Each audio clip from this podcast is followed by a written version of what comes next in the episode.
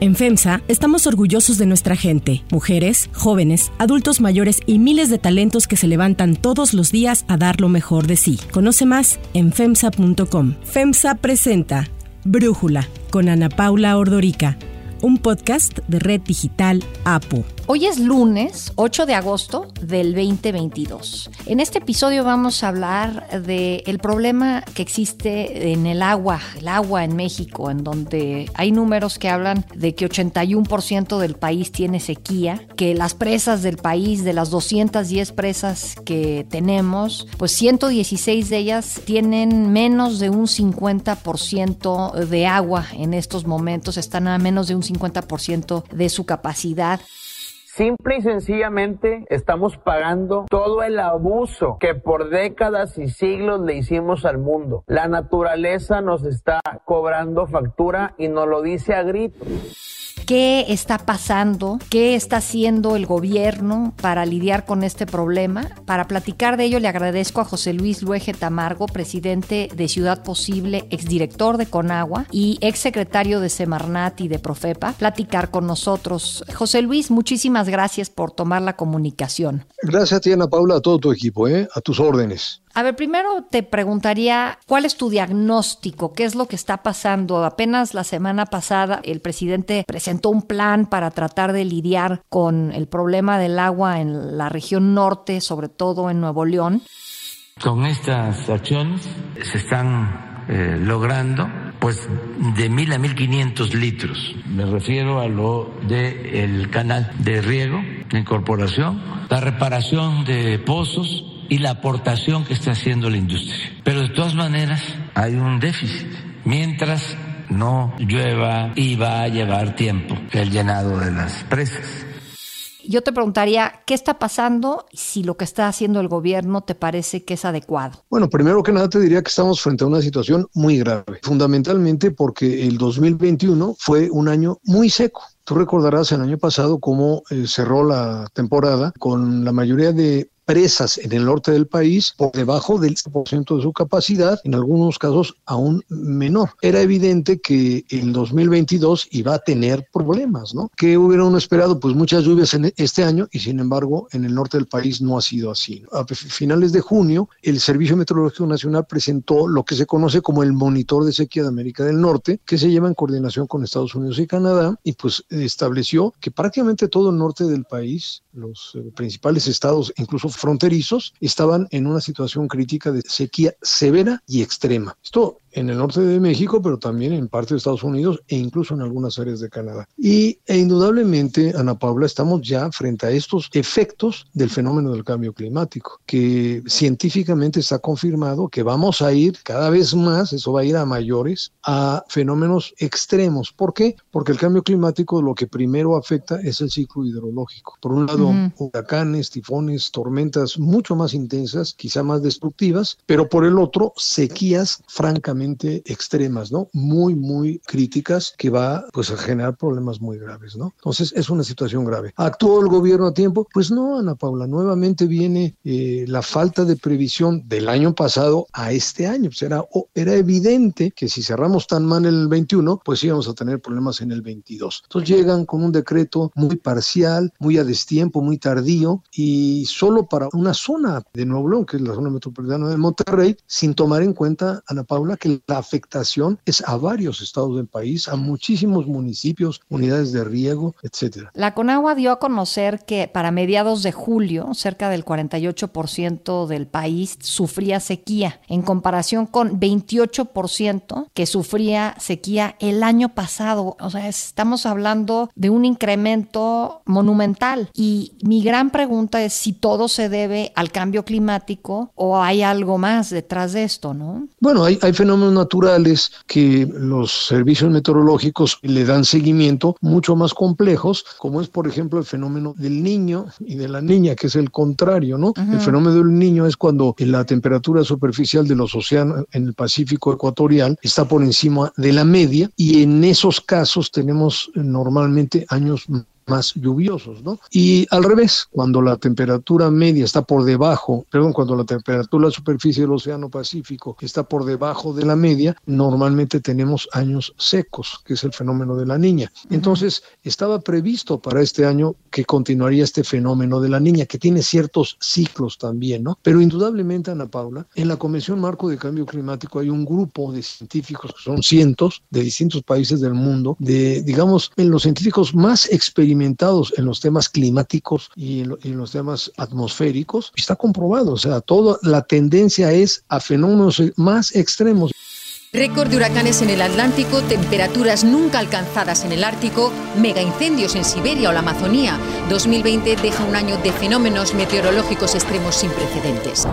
Entonces, quiere decir que de aquí en adelante vamos a lidiar con este tipo de fenómenos extremos y por lo tanto la política en materia de agua tiene que cambiar radicalmente, tiene que haber un cambio de paradigma, Ana Paula, para utilizar con mucha mayor eficiencia el agua en el riego agrícola, en el uso público urbano, en el uso industrial y por supuesto hacer mucho énfasis en la educación desde niños, en el cuidado, en el no desperdicio del agua. Tenemos en ese sentido que cambiar muy a fondo. Creo que ahí tocas un tema fundamental que tiene que ver con a dónde se destina principalmente el agua. Yo oigo que el presidente se queja mucho, por ejemplo, de la cantidad de agua que utiliza la industria en, eh, sobre todo, Nuevo León. Es grave la situación en Monterrey y en toda la zona conurbada. Vamos a seguir pidiendo más apoyo. Por ejemplo, las cerveceras y las refresqueras, que en el caso de Nuevo León en estos días ya tomen la decisión de no consumir agua para cerveza, para refrescos y que se destine todo el agua para uso doméstico. Pero por lo que entiendo, la mayor cantidad de agua que utilizamos es para agricultura. Así es, sí, lamentablemente le dan mal los datos o tiene muy parcialmente conocimiento de la situación, ¿no? En realidad, el mayor porcentaje del uso del agua dulce disponible en México es en la agricultura, arriba del 70%. Alrededor del 15% es en los organismos operadores municipales, 5% en la generación eléctrica y el último 5% es en la industria industria, pero en general, Ana Paula, es decir, toda la industria, donde sí están también las refresqueras, las cerveceras, etcétera, pero está toda industria, donde hay industria también con altos consumos de agua, ¿no? Como la industria papelera, de los plásticos, del acero, la metalmecánica, etcétera, ¿no? Todos ellos consumen agua, pero es el 5%. En realidad se ha generado un mito muy, a mí me parece muy, muy nocivo, muy negativo, de que la industria le roba el agua a las comunidades, a las ciudades. Esto no tiene ningún fundamento. En realidad, y muy lamentablemente, la falta de agua en comunidad se debe a la poca eficiencia, al desperdicio, a las fugas tan fuertes que hay en los organismos operadores municipales, que lamentablemente en la mayoría de los casos están en muy mal estado, ¿no? Entonces, claro, es muy fácil decir, no, la industria le quita, le quita eh, el agua a la comunidad, por tanto, vamos a quitarle ahorita el agua a la industria y vamos a dársela a la comunidad, ¿no? Entonces, es una, una posición muy fácil, muy demagógica y que lamentablemente pega, ¿no? Pega. Hay muchas asociaciones que hacen eco de este asunto que es un mito verdaderamente donde tenemos que concentrarnos en mejorar la eficiencia en la agricultura yendo a la más alta tecnificación posible en unidades de riego y en distritos de riego, con una correcta selección de cultivos. ¿no? Y por otro lado, a nivel de los organismos operadores municipales, igual, una altísima tecnificación en donde tengamos mejores eficiencias operativas y administrativas. Así de simple es. Los porcentajes hablan por sí solos, este, Ana Paula. Ahora, hace unas semanas leía en el Universal a Francisco Rivas, al director del Observatorio Nacional Ciudadano, hablando de la otra cara del desabasto de agua y se refería al papel que juega la delincuencia. Hablaba de que juega un papel prioritario, que la delincuencia organizada está lucrando con la distribución del agua, que cobran cuotas a las comunidades para que puedan recibir pipas, que piden derecho de piso a los agricultores o a los empresarios. ¿Tú qué sabes de esto, José Luis? Bueno, que es una tristeza. Cómo se ha permitido el control ya, ya no solamente de ciertos sectores del crimen organizado, sino de regiones regiones, del control territorial, ¿no? En donde el crimen organizado cobra derechos de piso, y establece condiciones a los productores, como lamentablemente, por ejemplo, lo vemos en Michoacán. Y sí, yo tengo conocimiento de que se ha perdido mucho control en algunos sistemas de riego de distritos, donde el crimen organizado está presente incluso en el manejo de las presas. Esto es algo inconcebible, Ana Paula, a lo que hemos llegado, ¿no? Es decir, a un control ya que le compete exclusivamente al Estado, donde hay grupos armados que se convierten en los administradores del agua. Es verdad, es cierto. Tengo conocimiento, por ejemplo, en Michoacán y en algunas zonas de Sinaloa y de Chihuahua. Es verdaderamente grave, ¿no? Y también aquí, perdóname, yo vuelvo al tema del apoyo a las instituciones, en este caso a la CONAGUA. La Comisión Nacional del Agua tenía preseros, tenía un personal dedicado a la vigilancia, al cuidado de las presas, además del apoyo del ejército, porque son instalaciones de seguridad nacional, o sea, son instalaciones estratégicas, no, no solamente las presas de generación, digamos, del sistema Grijalba u otras de generación eléctrica, sino también las presas de los grandes distritos de riego y abastecimiento de muchas poblaciones. Y ahora vemos un alejamiento de esa obligación que tiene la Guardia Nacional del cuidado de las presas. Entonces, es un llamado de atención muy importante el que tú haces, la obligación que tiene el gobierno federal y los gobiernos de los estados a vigilar y a cuidar que el crimen no se meta ahora a administrar hasta el agua que vamos a consumir. ¿Qué podemos esperar pensando todavía le queda poco menos de dos años al actual gobierno? Nada más nos quejamos. ¿Dónde podría estar una forma de mejorar la situación, José Luis? Pues mira, yo creo que hay que trabajar mucho con los gobiernos locales, a nivel municipal, estatal y desde luego con las cámaras, en este caso con la Cámara de Diputados. En el caso nuestro tenemos buena relación con la Comisión de Recursos Hidráulicos y estamos insistiendo en la necesidad, en la obligatoriedad que tienen los diputados de una discusión más a fondo en el tema presupuestal para el próximo año 2023 en este tema de sequías. ¿no? Eh, yo he insistido mucho en una agenda del agua 2050. O sea, los problemas no los vamos a resolver en tres años ni en seis años. Damos una visión de más largo plazo, una hoja de ruta muy clara. ¿no? Segundo, esa hoja de ruta debe marcar acciones, proyectos, programas que tenemos que darle continuidad, Ana Paula. Somos un país que no hay continuidad. Llega un gobierno municipal o estatal y deja atrás lo que hizo el anterior, vuelve a empezar, quiere inventar el hilo negro. Estamos realmente muy mal en ese aspecto. Pero lamentablemente también a nivel federal. No quiero hablar de nuestra administración, pero bueno, me tocó eh, aprobar una agenda 2030 que yo entregué a mi sucesor y que la hizo a un lado. ¿Por qué? Pues porque pensaron en otras cosas, ¿no? Así nunca vamos a avanzar. Entonces, una Agenda 2050 en donde se presione fuertemente a que haya las inversiones necesarias, ¿no? Este gobierno, como tú lo sabes muy bien, pues, le ha disminuido el presupuesto a todas las secretarías y a todos los organismos este, federales. La Conagua, uno de ellos. Entonces, dadas estas condiciones tan críticas que ya se están viendo, la Cámara de Diputados debe de forzar a que haya realmente un incremento presupuestal a la Conagua. Fíjate, Ana Paula, que esta administración empezó con un presupuesto la Conagua del 50% del que me tocó a mí cerrar hace 10 años. Entonces es imposible que puedan realmente atender. Han perdido personal técnico de vigilancia, de inspección, de atención de emergencias. Esto es muy grave, ¿no? Pero además también se disminuyó casi a cero la inversión en infraestructura hidráulica, presas, acueductos, plantas tratadoras, sistemas potabilizadores, etcétera, ¿no? Y para acabarla de amolar, se ha satanizado la participación de la iniciativa privada, Ana Paula, cuando tú sabes muy bien que las asociaciones público-privadas permiten inversiones de muy largo plazo en consorcio, tanto de organismos operadores a nivel municipal o de comisiones estatales, con consorcios privados, para poder financiar a largo plazo obras importantes. Si no retomamos eso, que yo también creo que va a ser difícil en el resto del sexenio, pero hay que forzar la máquina en estos dos años, pues en virtud de lo que estamos viendo en este momento, Ana Paula. Ahora, el, este tema de sequía, estas presas eh, con una capacidad tan disminuida, siento que no es exclusivo de México. Se han hecho virales las imágenes de Lake Mead, que tiene pues en un problema de desabasto de agua a California, Nevada, ¿no?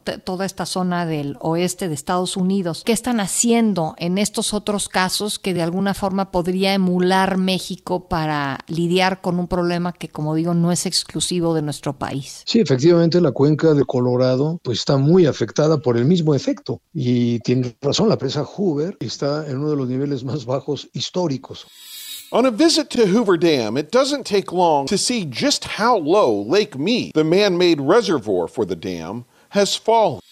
O sea que es un tema, bueno, ya el monitor de sequía, explicaba yo al principio, lo demuestra cómo es el norte de México y una buena parte del suroeste de Estados Unidos. O sea, el asunto es bastante crítico, ¿no?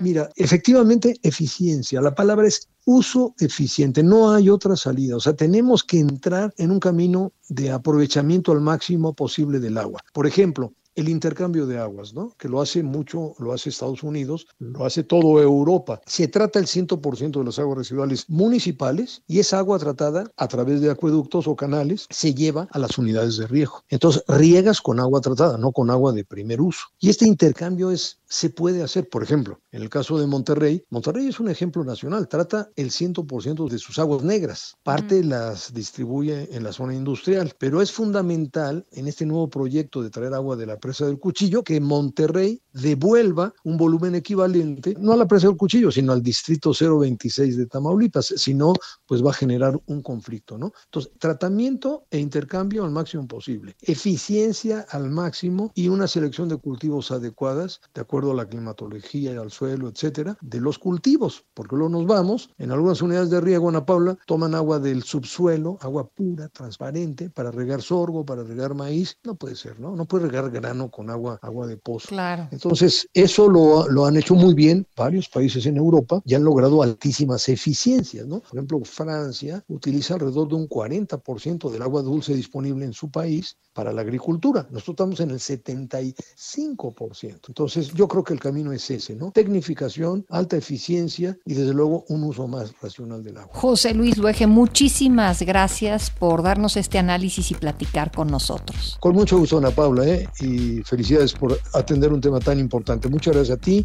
y a tu equipo. Yo soy Ana Paula Ordorica, Brújula lo produce Batseba Feitelson, en la redacción Airam Narváez, en la coordinación y redacción Christopher Chimal y en la edición Cristian Soriano. Los esperamos mañana con la información más importante del día.